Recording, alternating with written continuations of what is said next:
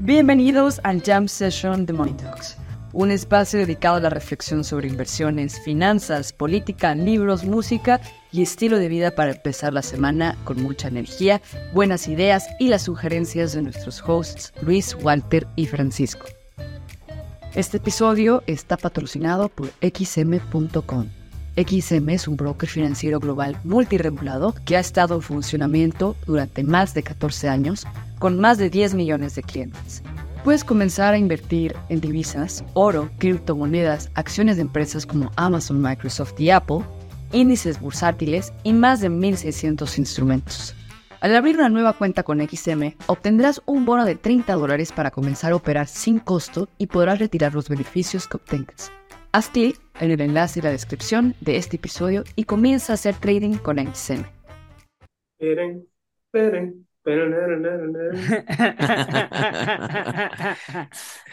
Es Oye, la intro muchachos, viejita, güey. Eh, Sí, sí, sí. Oye, muchachos, no, pues a ver, esto lo estamos grabando el viernes, como siempre, y hoy, yo creo que hoy se está definiendo, mientras hablamos, el futuro de eh, el ciclo económico durante las siguientes meses, ¿no? Que estamos hablando de Black Friday, ¿no? En esta temporada, hoy, particularmente hoy es cuando más se consume en estos cinco días, entre jueves, viernes, sábado, domingo y lunes. El Black Friday es el día en donde el consumo eh, se supone que está, es el más fuerte. Después sigue el lunes, el Black Friday, digo, el, el Cyber Monday. Y pues los números que nos van a arrojar eso va a ser, pues nos va a dar la pauta de lo que venga para el gasto navideño y el consumo y bla, bla, bla, ¿no? Pero bueno, consuman, ayuden a que la economía permanezca fuerte. Este, y pues nada, a ver, por lo, por lo pronto ahorita Walter no nos acompaña porque quién sabe, eh, pero nos acompaña Alfredo Menchaca desde los, moch, desde los Mochis. Él está en construcción y además eh, tiene estudios en terapia gestalt. Entonces, bueno, este, bien, bien diversificado el muchacho. Claro, muchas gracias. No, pues está, está al 100 aquí. Eh, un honor venir al podcast de, de Taylor Swift, de desempleo. y- Bienvenido, querido Alfredo, bienvenido. muchas gracias. ¿Qué opinas, Paquito? Sí, estamos en el día Sí, que sí, va a marcar el resto del año, ¿o qué? sí, es un fin de semana importante. Eh, hay que ver cómo viene el consumo, porque sí, como dices tú, nos va a dar un indicador de la fortaleza y de la robustez del, del consumidor gringo. Eh, y a ver, o sea, no, no, no, no, no discrepo en nada con lo que tú acabas de mencionar. Yo creo que el consumo todavía viene muy fuerte. Eh, yo creo que algo se movió en la pandemia que la gente simplemente está dejando de pagar tarjetas de crédito aunque tengan chamba. Como que la gente se dio cuenta de que el pago del crédito al consumo es opcional mientras aguantes llamadas y tarjetas cartas en tu correo. Em, y en ese sentido también vamos a ver. Por otro lado, hay, hay tendencias que ya también se empiezan a, a mover poco a poco, o sea, todo lo que es viajes y todo lo que es aerolíneas y todo eso. Eh, reportó Bloomberg en esta semana que, se empieza a caer, lo, lo empieza a ver reflejado en los precios de las acciones de las aerolíneas, lo empieza a ver reflejado en volumen de venta de hoteles. Al final de cuentas, todo lo que es el revenge traveling parece ser que se está acabando, ¿no? O sea, no puedes ir a Florencia todos los años, pues no vas porque no fuiste en 2020 y te gastas la vida, pero al final de cuentas parece ser, parece ser que todo lo que es consumo de servicios, particularmente turísticos, ya está empezando a volver a tendencia. Ok, que fue lo que el año pasado fue al revés, ¿no? El año pasado superó expectativas, ¿no? Ajá. Sí, sí, el año pasado e incluso el antepasado, yo recuerdo haber ido, o sea, luego planeamos, digo, ahorita, ahorita ya no podemos porque la, la, la, la niña creció un poco, mi hija, pero, pero cuando podíamos sacarla de la escuela a la mitad del ciclo, eh, sin vacaciones, este, planeamos, planeamos los viajes en temporada baja, ¿no? Entonces yo recuerdo haber ido eh, pues, después de Semana Santa, después de Semana de Pascua, ¿no? Que tiende a ser temporada baja, a un hotel en Cancún, eh, donde la ocupación generalmente en esas épocas era el 50% y estaban al 100, Ujú. ¿No? Al 100%, eh, y obviamente, pues como el hotel no sabía o no, no prevía que iba a ser una, una temporada, o sea, que la temporada baja se iba a convertir en temporada alta, pues el, el staff del hotel estaba a la mitad, ¿no? Entonces tenías un servicio pésimo, la gente descontenta, ¿no? Este, entonces sí, o sea, eran, eran, fueron dos años de, de consumo, como dice Francisco, de consumo de, de servicios y de viajes bastante atípico, ¿no? Y es, dale, dale. Fíjate que acabo yo de revisar justamente la ocupación de hoteles ahí en Mazatlán. Y si mal no recuerdo, sí, los años pasados, los dos años pasados andaban en el 70 y hubo la ocupación. Y este año va ahorita en el 60. Pero no me creas mucho, no me, no me acuerdo tan bien, pero que se me hace que sí me, di cuenta que era así como, órale, no está tan eh, favorable como muchos pensarían que iba a estar, ¿no? Y sobre todo porque están construyendo muchos más cuartos de hotel. Ahorita van a construir 1.500 y son 10.000, ¿no? Entonces... o sea, va a incrementar la oferta en 15%. En 15%. Digo, no sé qué tanto tiempo va a tardar en, abrirse la oferta, ¿no? En de verdad ofertarse, digo, está en construcción, pero sí es importante. Sí está así. Y más, y no están contemplando Airbnb, ni departamentos, ni todo esto de condotel, ni nada de esto, ¿no?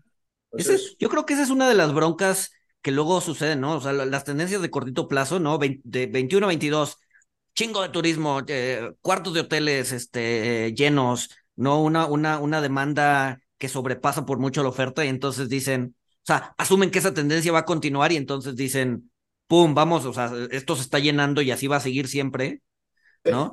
Que de hecho veía, veía unos números justo del Black Friday, de los Black Fridays pasados, y así antes de la pandemia, más o menos había como 155 millones de consumidores en, en, esta, en estas épocas.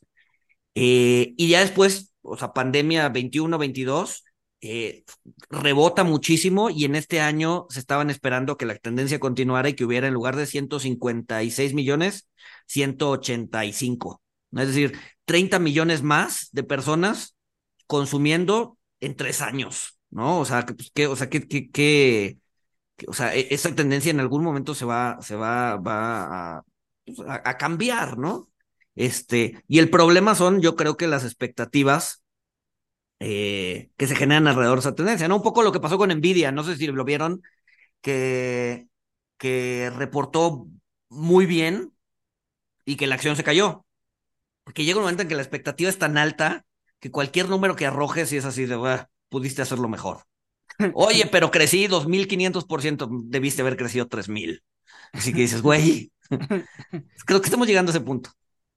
En, Nvidia sí un poco, eh, pero ustedes si tienen Nvidia vendan porque está carísimo. No es recomendación de compra ni de venta. No es recomendación. ya vamos a tener que empezar a decir eso, ¿va? Cada vez que diga que hagamos un chistorete, ¿va? Exacto. Este. Pero, sí. ¿Cuánto está ahorita? Nvidia está en 477 el precio, pero dame un segundo y te digo en cuánto está el price to earning, el múltiplo, que es lo que realmente importa. Price to earning está en exactamente ah, 61. No creo. Algo está, algo está raro aquí. No, porque los earnings están creciendo tanto que están tumbando el, el radio, güey. El price to earning. Porque llegó a estar en, o sea, llegó a estar en 222. tantos, pero ve, ve, el, ve, el, gráfico que manda en el grupo, en, el grupo de Telegram, güey. El earnings es, Ajá. o sea, es, es una parábola exponencial, güey. Entonces está tumbando los múltiplos, güey. O sea, los earnings están tan cabrones que...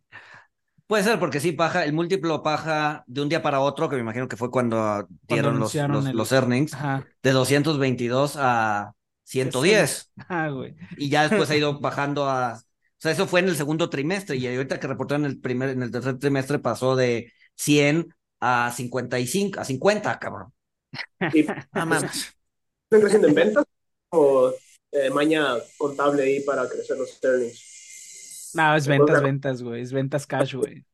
Sí, no, yo creo, o sea, dado que, o sea, dado que es esta bajada, asumo que son además earnings, o sea, trailing los últimos 12 meses.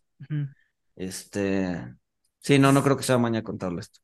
earnings, o sea, Nvidia no tiene cola, güey, de espera. no, no, produce los suficientes chips que le piden, o sea, que, que, que el, que la administración Biden les haya prohibido vender chips a China, casi casi que les hizo un favor. porque así, porque Órale, así entonces- desatascan su cola, su, su cola, su, su cola de espera. Órale. Entonces, este, sí, no, no, no, pues sí, pero ustedes vendan, está carísima. No, bueno, otra vez. Otra vez. Antes sí podemos hacer esas bromas, por alguna razón ya no las podemos hacer, pero pues sí, hagan lo que quieran. Por alguna- Este, Ahora ya no la podemos hacer. Exacto. Pero, Pero- da, da, vas, vas. no, que al final, o sea, volviendo un punto al tema de las tendencias de, de, de la pandemia, o sea, como que yo en algún momento sí creí que muchas de las alteraciones de la pandemia iban a ser permanentes. eh, y que todo iba a quedar distorsionado, permanentes en un sentido varios años.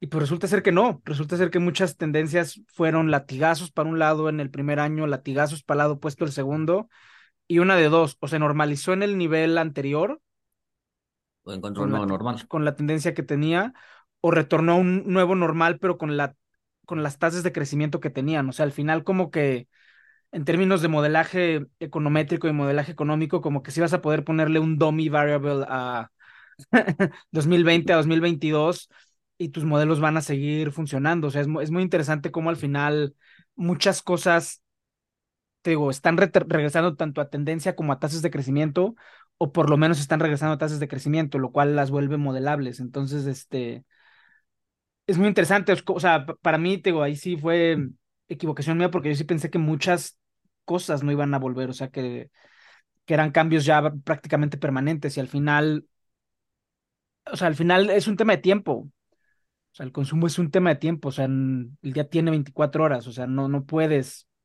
comer No, el- día, sí, el día tiene 24 horas y tu chequera tiene fondo, cabrón. O sea, tampoco estás, ¿no? Salvo que seas el gobierno de Estados Unidos. No, pero la chequera, o sea, al final, sea, al final la chequera es lo de menos, o sea, porque pues ahí puedes ir apalancando, pero el tiempo no lo puedes apalancar.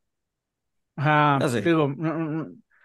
Eh, llega un momento en el que simplemente no puede haber más consumo por un tema de tiempo, o sea, Jeff Bezos, su chequera no tiene fondo, pero no puede hacer todo lo que quiere porque su día dura el mismo que el tuyo y el mío, güey. No, claro.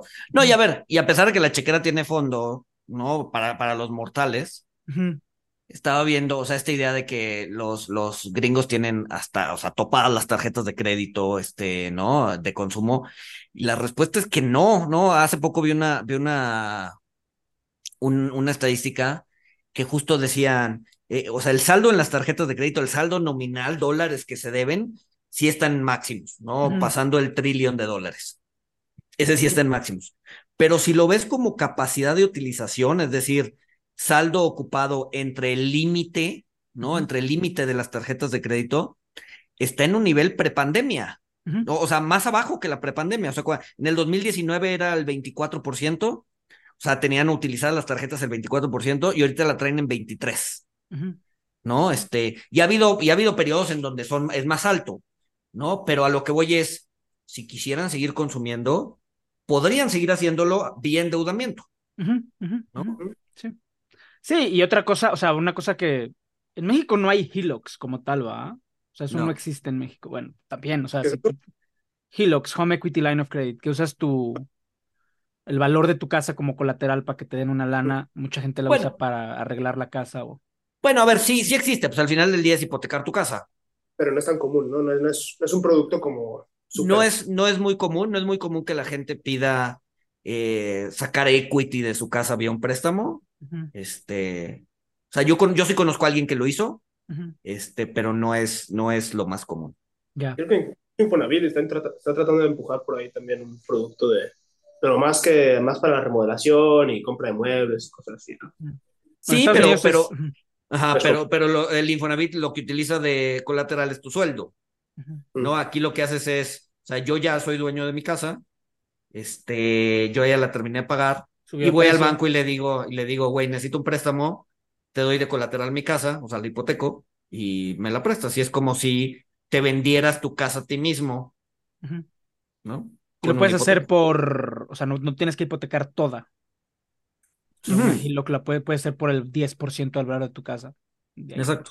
o por, o por ahí. Entonces, sí, no, o sea, vía crédito, o sea, a ver, entiendo, a la gente que ya quiere que haya una recesión por un tema de prestigio profesional, si llevas pronosticando una recesión tres años y no llega, o sea, pues ya quieres que haya, si no te van a correr, o sea, te, te van a dejar de, te van a dejar de comprar tus pronósticos. O sea, ya entiendo que hay gente que está invertida en que haya una recesión, pero el tema del crédito en Estados Unidos todavía le cuelga. Y además el mercado de crédito también cambió respecto a 2008, o sea, cada vez hay, el crédito se concentra más en los mejores pagadores, se concentra más en la gente que tiene mejor credit score.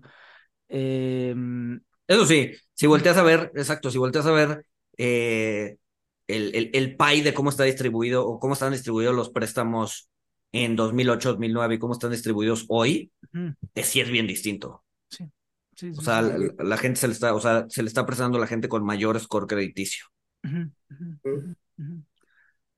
Y pues ahí tienes un tema también de calidad del consumo, porque pues sí, si la gente con menores ingresos no tiene crédito, pero al final lo que importa para las estadísticas económicas es el agregado, o sea, como que hacer un caso macro de se está achicando el crédito al consumo como que está complicado o requiere revisar otras cosas, colateralización, o sea, yo tengo mi banco en Estados Unidos y ya y lo tengo conectado con, con mi cuenta en Schwab. Y me dijeron, no, este, usa tu portafolio en el Schwab para que te prestemos lana, ¿no? O sea, eh, o sea no, tipo HELOC, o sea, pero colateralizar mi portafolio.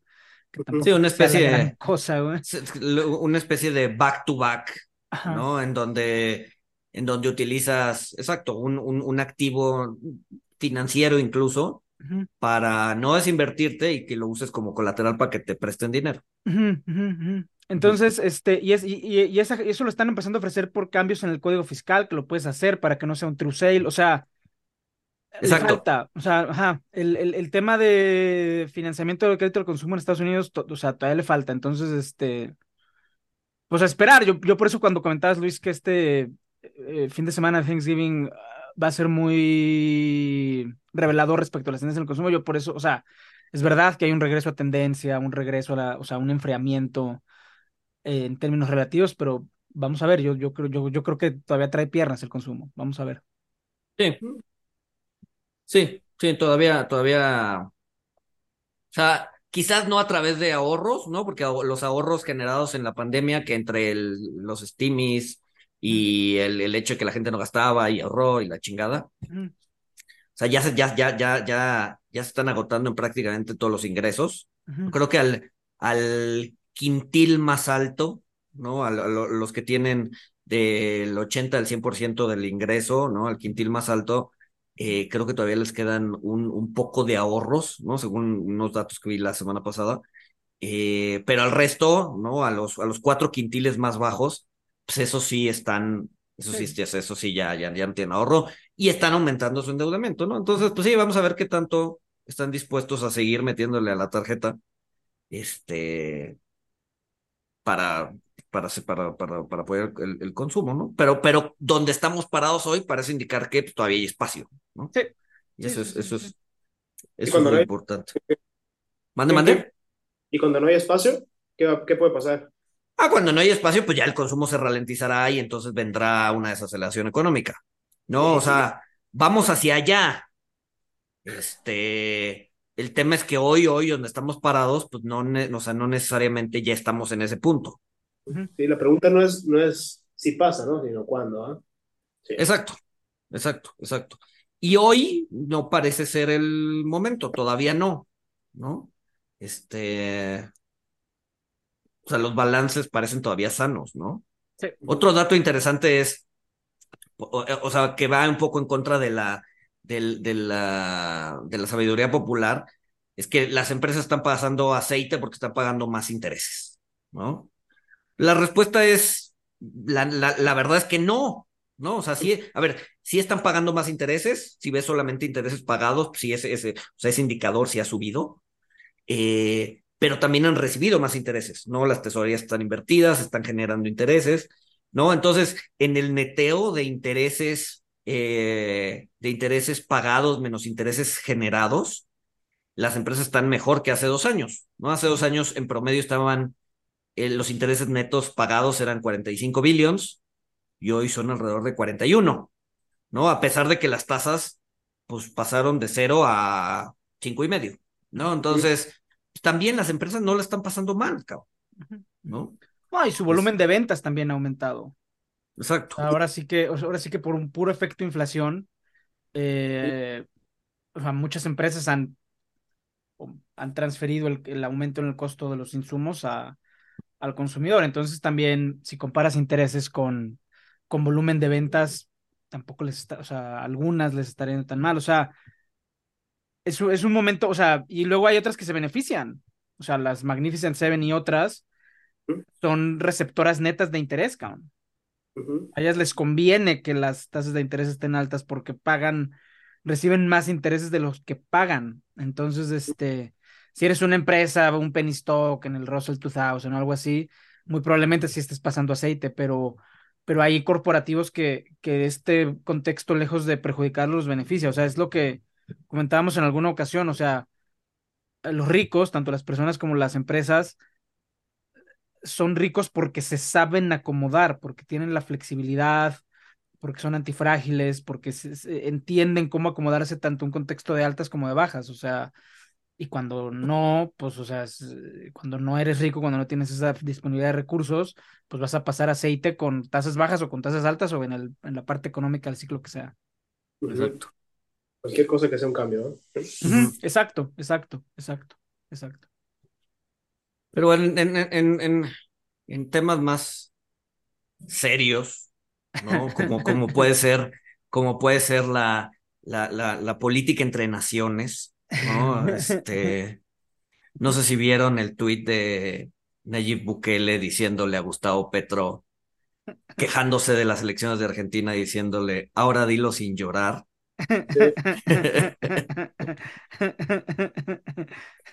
qué, bonito, qué bonita época para estar vivos. Pinche región, güey. Es que pinche región es una mamada. Digo, espero que esto no me cueste ningún contrato ni, ningún tema de elegibilidad con el Banco Interamericano de Desarrollo, güey. Pero pinche región, güey. no mames, güey. Pinche región, güey. Está bien, güey. Mande, mande. ¿Cuántos años tiene en allí? ¿Bukele? Híjole. No sé, pero lo, buscamos. 39, 40, creo que. sí, sí, sí. Es chavo, está chavo. Entonces, sí, sí, es lo que pasa. 42, 42 años. Sí, sí, está, está joven. Digo, más viejo que yo, pero sí joven. Sí. y yo creo que, eh, eh, yo creo que es el efecto de redes sociales, ¿no? Cuando ya creces más de la mitad, o por, pone que la mitad de tu vida con redes sociales, ya es como. No, Petro tuitea borracho, güey. Y Petro, y Petro era guerrillero en los años 70, no es un tema de edad, es un tema de que somos latinoamericanos, güey, nos gusta el drama, güey, estamos hechos para eso, güey. No, pero, pero, pero aún así, aún e, es, o sea, deja tú, va más allá de la región, güey, ¿no? El, el, el tuit de, de, ¿qué fue? Del gobierno de Israel al, al, gobierno de Siria, un neo, haciéndole así como, órale, vente, aquí, aquí nos agarramos. Así que dices, güey. O sea, ¿para qué, ¿para qué sigue existiendo la Cancillería de los países si, si hay Twitter, güey? Eso, eh, ajá, güey. Y, y, y, y, este es, y este es el primer día en el que AMLO, en el que Luis le da la razón a AMLO, güey. es diplomáticos, ¿para qué los queremos, güey? ¿no? Exacto, güey. Y además ya no te tomas, ya no te tomas, o sea, imagínate eso, pero hace 50 años, ¿no? Este, o sea, sí, sí, sí era motivo de, de, Sí, de, de escándalo, incluso de guerra, exacto. Y sí, de nos faltó el respeto este güey y la chica. No, no, no, no, no, no, no, no, ahorita ya este presidente a presidente, mocos. ya no. la, la, la, política dejó de ser seria hace mucho tiempo ya. si alguna vez lo fue. Es un mundo bananero, güey. Es un mundo bananero, güey. Sí, yo creo que siempre lo ha sido, pero Twitter lo muestra. ah, puede ser, puede ser. Puede ser, digo, a ver, desde el Fox de Comes y te vas, ¿no? El, Pero pues igual, y, o sea, igual y hay muchas otras cosas que no nos enteramos y que... No, pero ahí el, el Comes y te vas fue porque los comunistas cubanos lo traicionaron. O sea, eso, era una, eso era una grabación privada entre Fox y Fidel, que nada más, o sea, en el teléfono, en teoría, nada más estaban Fox y Fidel, Castañeda enfrente de Fox pasándole tarjetas, y luego los, y luego los comunistas de Cuba filtraron la conversación para dejar a Fox en ridículo, güey. O sea, eso no, o sea, eso era una conversación. No, o sea, sí, sí, sí. Teléfono. No, yo sé, yo sé, yo sé. O sea, no, o sea, no se hizo, o sea, alguien lo hizo público, pero lo que voy es que tras, tras balinas Igual y si se dicen, ahora dile sin llorar, y nadie nos enteramos. O sea, igual y Bukele sí, sí, sí, sí contestó el tema, o sea, sí le marcó a Petro y se lo dijo, y ya después lo tuiteó. y le colgó. Exacto. Señorita, ¿me puede sí, le dijo, con el presidente Petro? Soy, soy Nayib Bukele. Su refri está corriendo así, pues alcáncelo, jajaja, y pum, le cuelga, güey. Así de, güey.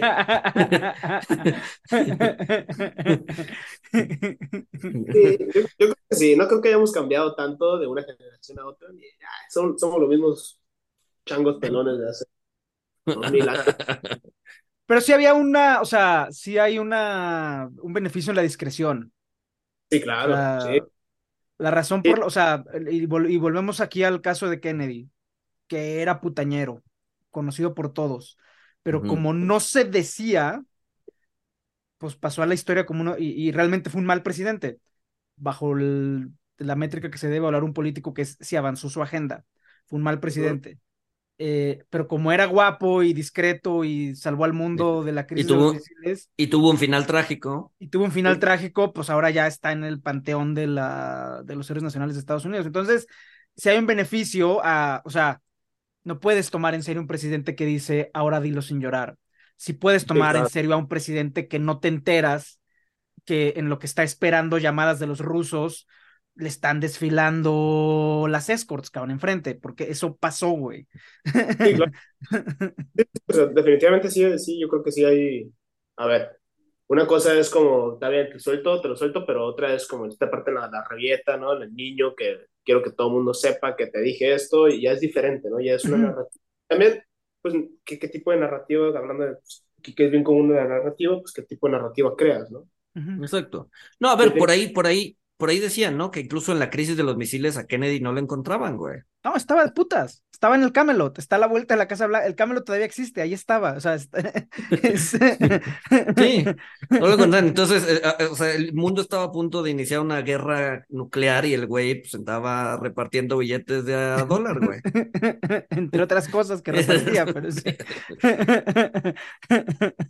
este... Pero pues sí, o sea, te digo, hay, hay, hay beneficios a la de la discreción, cabrón. O sea, sí, sí, es, sí. es, otra época y la verdad, o sea, no, no sabemos qué hacer con estas cosas, o sea, ajá.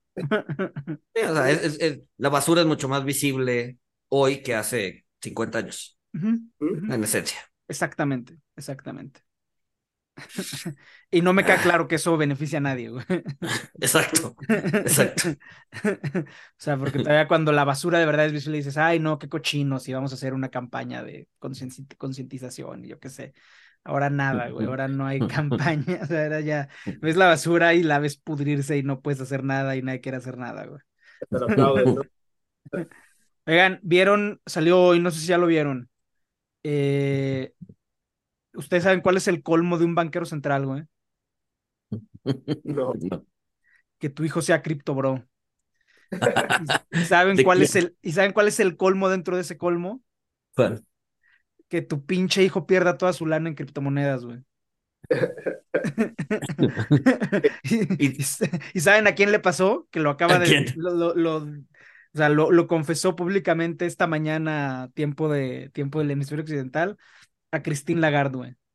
Neta, el hijo de Lagarde es cripto, bro. Güey, lo balconeó, güey. O sea, balconeó al hijo en, una, en, un, en un congreso que le preguntaron algo de que, a ver, yo nada más vi el fragmento de, de Lagarde, no tengo el contexto de la pregunta, seguramente pues, por ahí andará el video, y Lagarde así de, no, sí, las criptomonedas están mal, yo lo sé en carne propia, porque mi hijo apostó una parte significativa de su patrimonio y lo perdió todo.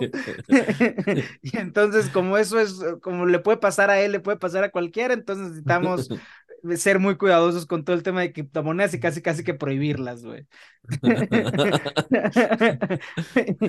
Fíjate que eres el hijo de la... O sea, tu mamá te puso una putiza a nivel mundial, güey.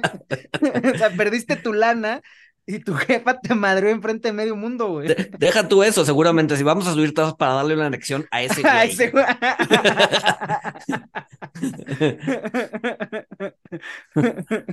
no. sí, o sea, pues ya, ya qué haces, ¿no, cabrón? O sea, ya que, o sea, como, como de niño que, te, que tu mamá le dice a, a, sus amigas de, ay, sí, para, para generarte vergüenza, pero, güey, pues el hijo de lagar, no sé, va a tener nuestra edad o por ahí, o sea, pero pues ya, güey, se lo madrearon, cabrón. Qué, qué triste, güey. no, y a ver, qué triste, o sea, qué triste para el hijo, pero también ponen en una posición bien difícil a, a Lagar porque, o sea, Fracasó como madre, güey. No, no pusiste convencer a tu propio hijo. Ahora quieres convencer a, a, un bloque de naciones, por el amor de Dios. O sea, no a una nación, a un bloque de naciones, güey. Híjole. Sí, como que, como que sí le, o sea, lo calculó mal Lagarde, me da la impresión, güey. Es como, es como aquí en México, güey. O sea, no puedes tener, o sea, si tienes un mal buró de crédito, no puedes manejar dinero, güey. Ajá. No, así funciona. O sea, si quieres ser manejador de dinero, tu figura 3 y la verdad tienes que mandar tu buro de crédito y tu buro de crédito está impecable. Este, lo mismo debería ser para los banqueros centrales, güey. O sea, si no puedes poner literal tu casa en orden, ¿cómo vas a poder poner en orden en un bloque de naciones, güey? Pues sí, güey. tampoco tengo nada que agregar, güey. bueno, son europeos. ¿Se entiende? los, hijos se van, los hijos se van a los 18. A los 18, exacto. No vuelven a hablar con los papás nunca. O sea, sí, yo creo que Lagarda se enteró por un tercero. O sea, sí, sí, sí. Órale, qué cagado. No, ese, no, ese chisme no me lo conocía. Sí, al, al, rato, salió hoy en la mañana. Este, al rato, al rato se los mando. Eh, pero sí. Pero bueno, en, en otros temas también eh, más, más estructurales. Eh, creo que una de las grandes historias que hay ahora es el, el tema de la bajada de los, de los, precios del petróleo. O sea, que están, que están, que no hay, la, OPEP no encuentra forma de, de hacerlo subir. Eh, por más que dicen y por más que se comprometen y por más todo, simplemente, y siempre está la pregunta de, o sea, hasta cuánto, hasta qué punto es algo estructural o, que, o hasta qué punto es algo de coyuntura. Este, y bueno, pues a ver, a ver cómo va evolucionando eso. De hecho, ya, o sea, el, petróleo entró como en bear market, ¿no? Hace poquito. Sí. Lo mencionamos, creo que la, la, semana pasada. Pero pues está bien, güey, ¿no? Pues sí. Mm, o sea, viéndolo a largo plazo, pues creo que es positivo. A ver, bien, depende de quién. O sea, si eres vendedor, pues no, no está bien. Ahorita, además, eh, ahorita la OPEP está intentando bulear a, a Nigeria y Angola. Eh, y Nigeria y Angola están haciendo lo que hacen siempre que es cambiar las bases, güey. O sea, no, o sea, no sé si se acuerdan de la, bueno, probablemente nadie lo sepa de los que nos estén escuchando, pero en los años 90 le condonaron la deuda a todos los países africanos, ¿no? Y como parte de esa condonación, eh, les pusieron un límite de deuda de 70% del PIB, ¿no? Que lo tenían que alcanzar en 25 años y la expectativa era que la economía fuera creciendo lo suficientemente rápido como para que no se alcanzara ese límite. Entonces ya, deuda borrada, todo bien, conciertos de Pink Floyd, Viva la Paz, África, la esperanza que renace, etcétera. Eh, el Nigeria. tiempo, tiempo, tiempo, tiempo. Por eso, por eso, por eso África tuvo tanto impulso en, en los noventas, porque todo era acerca de África y así fue, así fue el tema de. Bueno, de entrada, ¿quién le perdonó la deuda? Los, los otros países. En ese entonces tenían solamente deuda multilateral y bilateral oficial. Ah, eh, y sí, básicamente se las perdonaron. Y después fue la, el, la, la gran segunda ola de endeudamiento, la de 2010, que fue cuando empezaron a sacar eurobonos, que es la que está tronando eurobonos y China. O sea, la, la, ola de 2010 fueron eurobonos y China. Y es la que está tronando ahorita y es más difícil arreglarla, porque pues antes los prestamistas eran las multilaterales y los países occidentales, que son los que controlan las multilaterales, entonces eran relaciones a nivel gobierno, que son mucho más fáciles de, de, arreglar. Ahorita pues entras, tienen que poner de, de, acuerdo con los bonistas, que ya ni siquiera son los originales, ya son los fondos buitre, con los chinos y con las multilaterales, porque se endeudaron. Pero bueno, yendo, yendo, yendo de vuelta a mi, a mi historia, pues ya, empieza el endeudamiento, ¿no? Eh, y Nigeria empieza a endeudarse muy rápido. Y todos así de, no, Nigeria, no te endeudes, es mala, la deuda es mala. Y estás llegando a tu, a tu límite de endeudamiento, que llegamos, ya vas en 50%, no lo hagas. Y entonces Nigeria dice, ya sé cómo bajar mi nivel de deuda. y, sacan, sacan su metodología del PIB de 1968, toda llena de, toda llena de tierra, y dicen, aquí en mi metodología del PIB es del 1968. En el 68 no existían los celulares. Los tengo que, tengo que meter la contribución de los celulares a la economía y de todas las computadoras a la economía porque no estoy reflejando la realidad del país. Entonces, una deuda que ya estaba en los 40, pues de repente se les fue a la mitad, cabrón. O sea, en vez de, de, 40 del PIB se les pasó a 20. Entonces, y luego siguieron todos, luego siguió Congo y todos. Entonces, sirvió, la deuda sirvió para que estos países actualizaran sus metodologías de cuentas nacionales. Este, y al final, pues ya no se veía tan mal.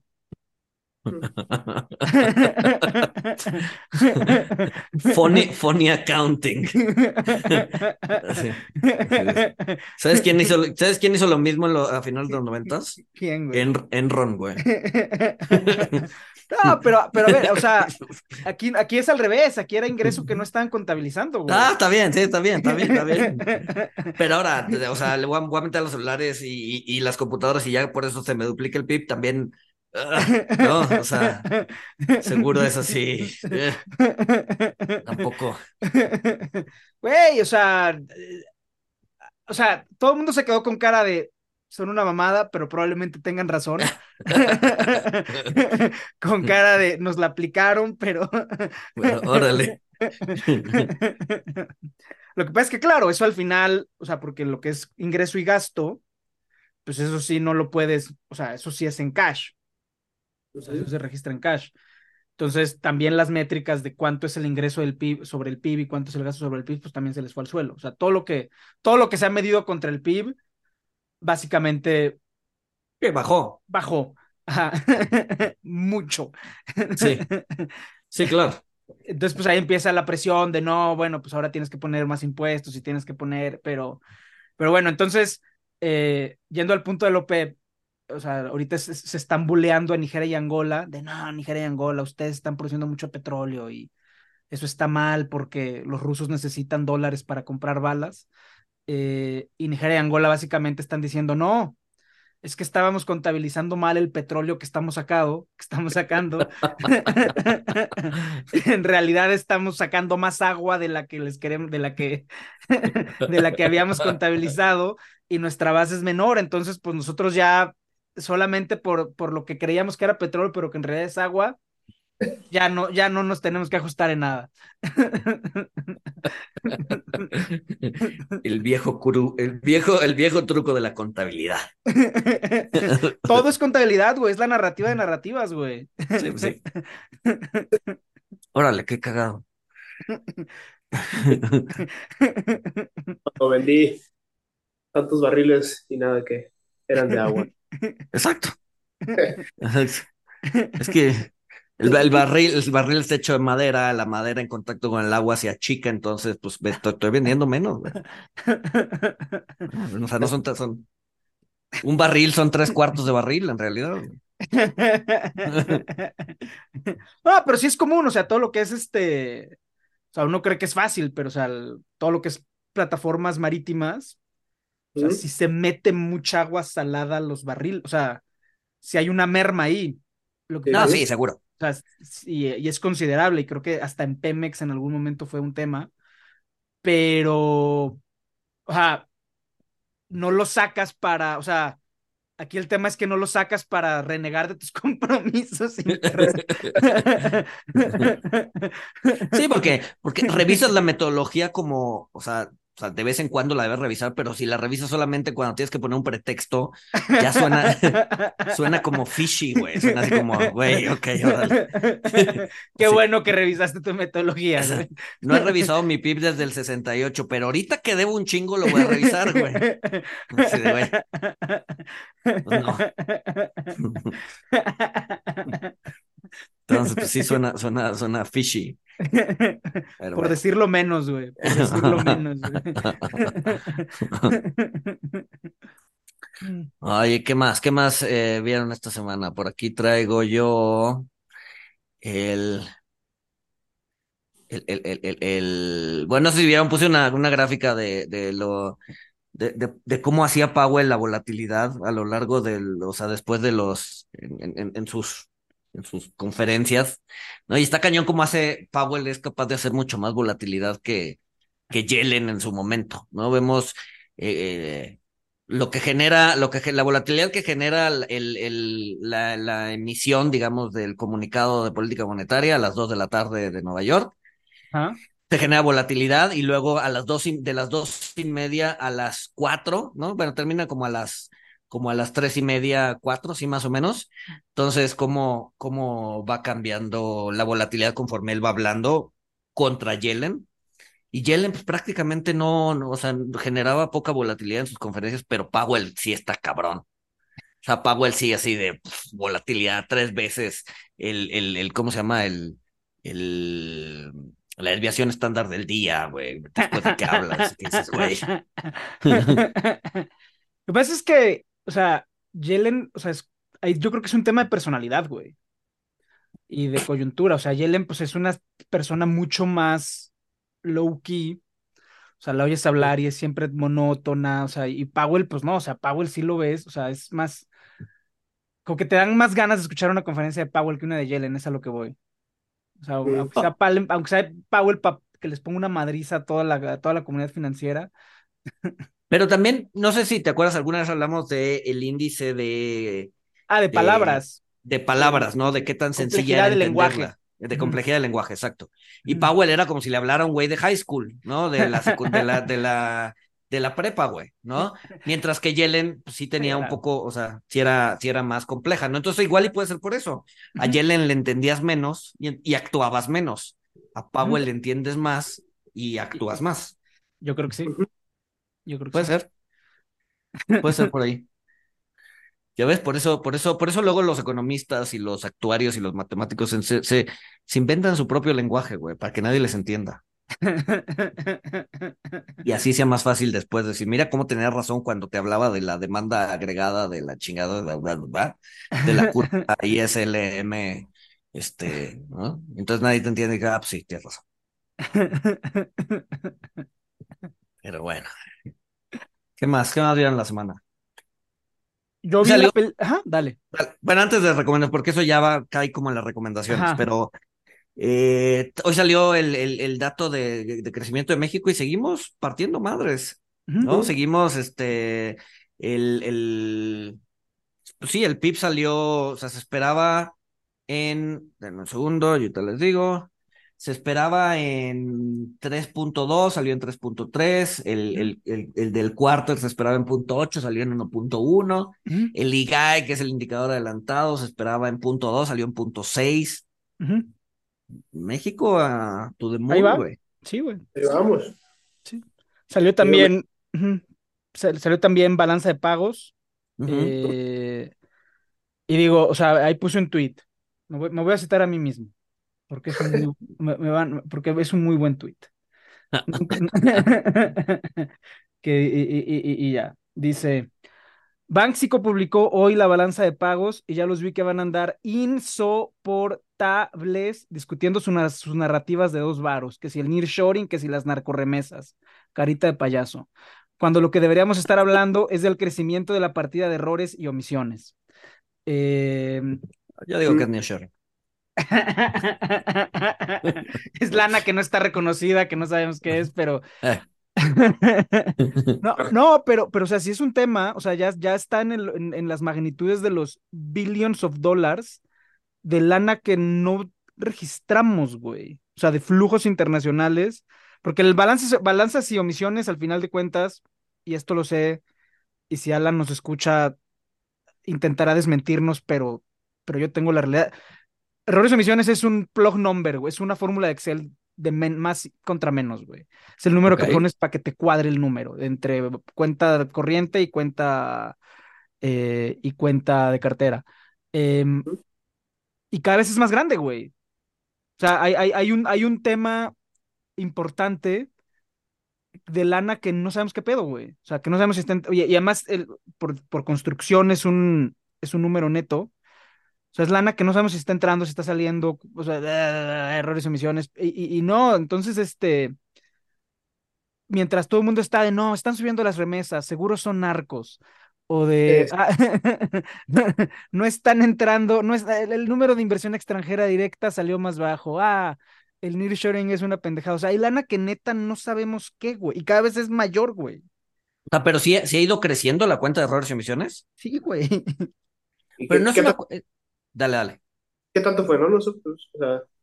Ay, lo puso Alan el otro día, pero... A ver. Mm. ¿Es una, ¿Es una cuenta de flujo o es una cuenta de, de stock? De, o sea, es, es, es, flujo. Ajá, es flujo, flujo O sea, no, no, no, es, no es lana acumulada. No, no, no, no, no, no, no, no, no, no. A ver, lo puedes, hacer, puedes hacer el acumulado anual, pero, pero sí, no, el número que reportan ahí. Pero lo que reportan es, es flujo. Ajá. ajá, Pues igual y como Nigeria, cabrón, hay que cambiar la metodología, güey. Porque pues ya todo se está yendo errores y omisiones, güey. ya no sabemos qué pedo, güey. Claro, el problema es que cuando cambias la metodología pueden pasar dos cosas, güey. Hay menos números que van a errores u omisiones o hay más números que van a errores y omisiones. O sea, una vez que abres, una vez que abres el paradigma, güey, se te puede ir para cualquier lado, güey. No, pero a ver, la idea, la idea, la idea de cambiar la metodología es pues, capturar, o sea, darle, ponerle etiqueta a ese, ese dinero que cae en errores y omisiones, ¿no? Es que es lo más chistoso que eh, tienen la mejor, o sea, están en el estándar de metodologías, güey. O sea, ya, ya. Sí, sí, sí. O sea, a ver, sí, no, no, no dudo que, o sea, sí, el INEGI hace bien su chamba. Eh, Banco de México, Banco de México es el de. bueno, INEGI y Banco de México, los dos hacen bien su chamba de estadística y eh, están en, o sea, con los parámetros globales y la chingada. Sí, sí, sí, sí, sí. Pero pues somos México, güey. Una economía sui generis, güey. Entonces, pues hay que, literal, por, a ver, por eso, por eso se inventó el, el, el, el verbo tropicalizar, güey. O sea, o sea, no fue por. No, güey. Hay que tropicalizar la, la, la metodología global, güey, claro. No, güey. O sea, no está bien eso, güey. O sea, por algo hay una metodología, se discuten en foros internacionales para que se tome la necesidad de diferentes tipos de países. Tropicalización. Pero sí, o sea, la economía de México viene, sigue fuerte. Eh, y pues yo no sé qué va a decir la oposición, cabrón. O sea, yo no sé con qué narrativa va a llegar la oposición a 2024, porque su tema iba a ser el económico. Y nada.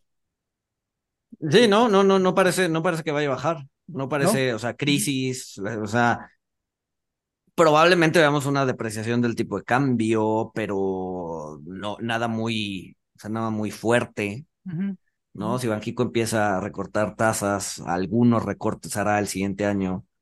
Seguramente el tipo de cambio sí va a depreciarse, pero pues la idea es que sea de manera ordenada. O sea, tampoco vamos a verlo al 22 o al 23, pero sí igual a un 18 y medio. Que ahí con la mano en la cintura me lo puede decir, güey, pues yo lo recibí alrededor de ahí, lo entrego alrededor de ahí y ese es el éxito, ¿no? exacto. Mismo, mismo argumento con la deuda. Aunque, aunque el contraargumento a lo que acabo de decir en los últimos 40 años, el año que mayor, crecimiento económico hubo en México fue 2000. Y si haces el rolling, es el año previo a las elecciones de 2000, cuando ganó Fox. Entonces, el contraargumento de lo que acabo de decir de no, la economía viene muy fuerte y la oposición no trae narrativa y no trae nada, es que cuando el PRI salió de los pinos fue un año francamente excepcional para la economía mexicana. Digo, que venías de la crisis y que venías de muchas cosas, etcétera. Eh, pero, pues es un, yo creo que es un mal contraargumento, pero es un contraargumento, güey. Sí, pero ¿hay cuánto de eso es por el gasto electoral y, ¿no? O sea, la primera mitad de este año va a ser muy buena, porque va a haber un chingo de gasto, güey. Ujú, ujú. La segunda mitad, pues ya quién sabe, pero pues ya tenemos amarrado el puesto, entonces pues ya. Sí, sí, sí, sí, sí, sí, sí. O sea, lo que voy es que, o sea, incluso en un año bueno, o sea, tener un año, un año bueno en condiciones económicas no garantizó que el PRI ganara. Ah, ya, ya, ya, ya. Ya, ya, ya, ya, ya, ya, te- ya te argumentos. Ujú, Sí, claro. Sí, claro. Eh, más bien, el tema económico deja de ser. A ver, porque cuando la economía va bien, pues la gente no se queja y dice, bueno, pues órale, sí. ¿No? Cuando la economía mal, pues sí, ya, o sea, sí es, o sea, sí es un drag. ¿No? La economía tiene que ir muy bien para que realmente sea, ah, lo están haciendo muy bien esos los del gobierno. Este, entonces más bien dejas, o sea, le quitas un argumento a la oposición, pero tampoco se lo das a, a Morena, ¿no? Ujú. O sea, el hecho de que la economía vaya bien, pues, o sea, el, el- el- el mexicano promedio ve tres indicadores, güey, ¿no? El Sí, tipo el- de cambio, Tortilla. el tortilla y la gasolina, ujú, ¿no? Entonces, eh, sí puede, o sea, la, la oposición puede decir, güey, AMLO agarró la gasolina a 18 y ahorita está en 24, no, nos robó, Sí. ¿no? Cualquier jalada así. Este, Sí, sí, sí, sí. O la oposición puede, o la oposición puede intentar hacer el argumento que han intentado hacer, yo creo que con poca gloria, que es este la defensa de la democracia y las instituciones y el orden y todo. Lo que pasa es que, Sí, claro, tienen- es- tiene que buscar otro argumento que no sea el económico, porque pues, el económico va bien, independientemente de lo que ha hecho el gobierno, ¿no? O sea, el económico va bien a pesar del gobierno, y no, y no, no solo el gobierno de oposición, sino cualquier gobierno. Este, no, entonces, pues sí, el, el, el, el económico, pues no, no, no Sí, el económico no va a ser por ahí. Ajá. El político, pues digo, al final de cuentas, la, la democracia, pues es un régimen político que reposa en tener una amplia burguesía eh, consciente del bien común. En México ni hay burguesía y la poca que hay no le interesa el bien común. Entonces, ese no va a resonar. Y la seguridad, pues ya la gente ya se resignó a que un día te puede tocar una balacera y te mueres. Entonces, este, pues a ver cómo le hace la oposición si es que les interesa ganar.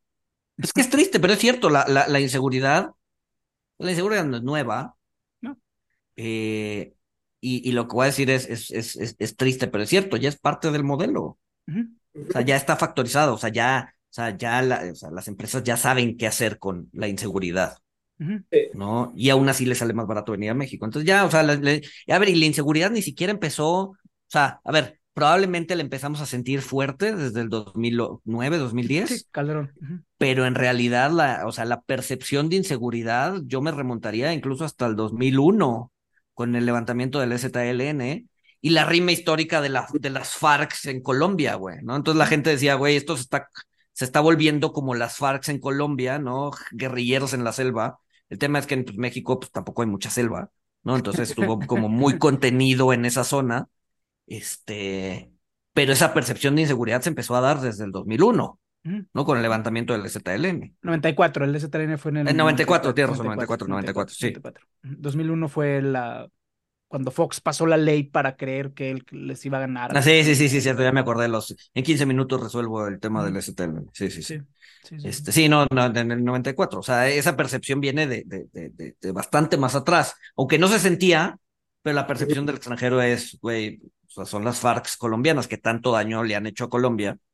Este, pues, ahorita está empezando en México, ¿no?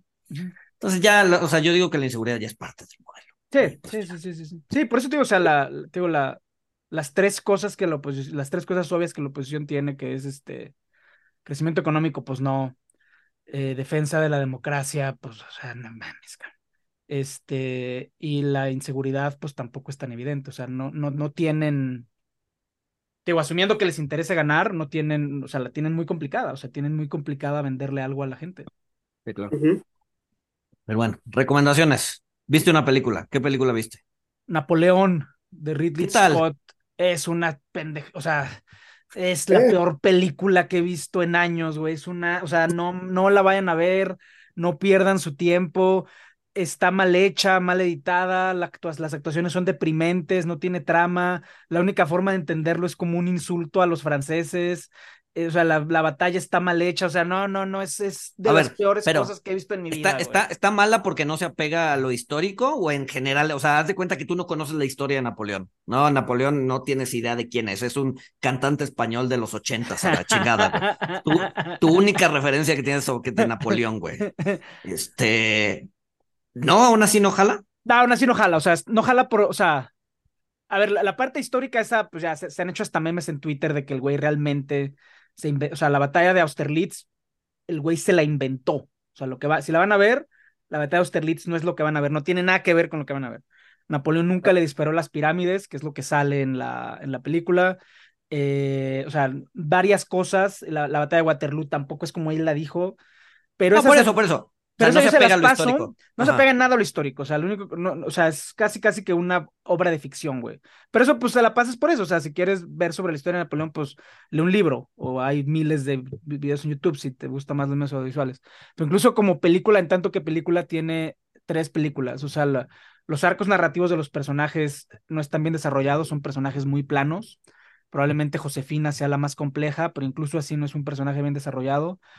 Eh, la fotografía es toda pálida, eh, descolorida, incluso si asumes que, pues sí, es Europa de 1800 y las grandes sagas de Napoleón fueron en los meses de otoño europeo, etcétera, o sea, le pudieron meter mejor color.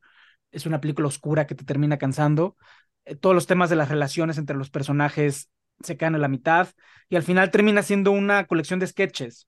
O sea, termina siendo una colección de sketches de la película de Napoleón sin ningún hilo narrativo que te diga, que te diga quién fue. O sea, no es una película de la que salgas queriendo saber más sobre Napoleón. Eh, entonces, Mm, este, y dura dos horas y media, es infumable, no, no la vayan a ver. O sea, neta, es una mala película. Ah, tenía, a ver, mis expectativas Yo- eran altas. Las mías eran altísimas, güey. Sí, que fueron como dos años, ¿no? Que le estuvieron metiendo como el hype y una marvelización de la, de la película, entonces. Eh, Sí, eh, sí, sí, sí, sí. Ah, qué mal, qué mal. Digo, la voy a ir a ver, pero vela a ver, vela a ver, a ver, a ver tú cómo la ves. Este, es como cómo- cuando, es que es cuando, como cuando te dicen, estás probando algo que dices, eh, no mames, esta madre sabe horrible y tú, o sea, lo primero que dices, a ver, dame. Es, es, es eso, güey, es eso. O sea, es más fácil que pidas eh, algo que te, que dicen que sabe mal, algo que te dicen que sabe bien, güey. Ah, mira, Ajá. esta madre está riquísima. Pues, órale, sí, yo estoy tragando de lo mío y no me estés molestando. Ah, esta madre sabe a madres. A ver, a ver, enséñame. Mismo, güey. Sí, tal cual, tal cual, tal cual. Entonces, güey. probablemente sí la vaya a ver güey, y haga los corajes, pero por lo menos bajan mis expectativas un poco. Ajá, ajá. Pues no, yo no sé, yo no creo que la vaya a ver. Entonces, ay, con, con un niño de dos años se vuelve valioso dos horas y media, entonces, si no está Ah, buena, sí, sí. no la, Exacto. no pienso usar esos dos horas y media para eso. Con, es- con este resumen ya. ¿Alguna, bueno, alguna recomendación de, este, de, a ver, tener niños de, de chiquitos luego también te, te centras más en ver series, leer libros que salir, Sí. cabrón. Entonces, no sé, algo que he visto interesante últimamente. Pues ahorita que acabó la serie, que ya la recomendaba en el grupo de Telegram, es la de Shingeki, que es, el- es un anime, ¿no? O sea, Ajá. es de hecho mi primer anime que, que, que me aventé. Y eh, con ese me hice otaku. Ok. Pero no, está muy bueno, o sea, no es una historia para niños, o sea, no es un anime infantil, no es como Naruto, ¿no? Es, es una historia, bueno, ahorita que la estoy viendo por segunda vez, pues está medio, eh, vaya, predecible, ¿no? Obviamente. Pero la primera vez sí me acuerdo que fue muy impactante eh, la narrativa, la historia, los desarrollos de los personajes, sobre todo cómo cierra. Es para mí, en el, en el, en el rubro, ¿no? Del anime, es el, para mí la mejor serie que he visto. Es la Ok. mejor es la, la mejor historia que he visto. Hace- es, es mucha apología a la guerra, a la moralidad, esto entre los buenos y los malos, ¿no? Entonces, eh, como que pues es interesante y profunda, ¿no? O sea, de pronto medio confusa si no tienes un contexto. Lo bueno es que, por ejemplo, yo lo empecé a ver en el 2018 y pues tardaban dos años en salir una temporada, ¿no? Entonces se me olvidaban los personajes, ¿sí?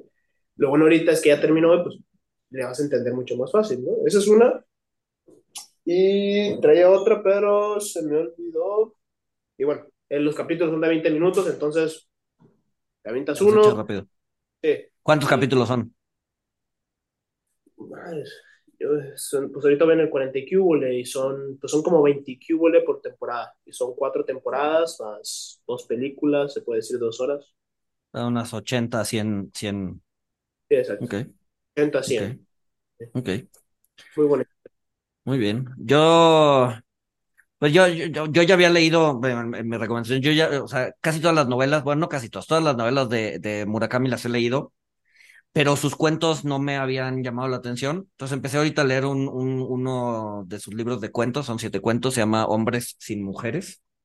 Eh, y va bien, ¿eh? Va, están interesantes, están, eh, en, en esencia son siete historias distintas de eh, relaciones fallidas, ¿no? Y, de cómo eh, el hombre antes y después de una, de una mujer, ¿no? Al final del día, el personaje principal es el, el, el, el hombre de esa historia, pero eh, pues resuena mucho, eh, digamos que la, la, la mujer atrás de, de, de, de la relación, ¿no? Entonces, es, es, está bastante interesante. Si, si les gusta Murakami, se los, se los recomiendo. Y nada, pues nos escuchamos el siguiente lunes. Muchas gracias. A ti por venir. A ti. Bye. Bye.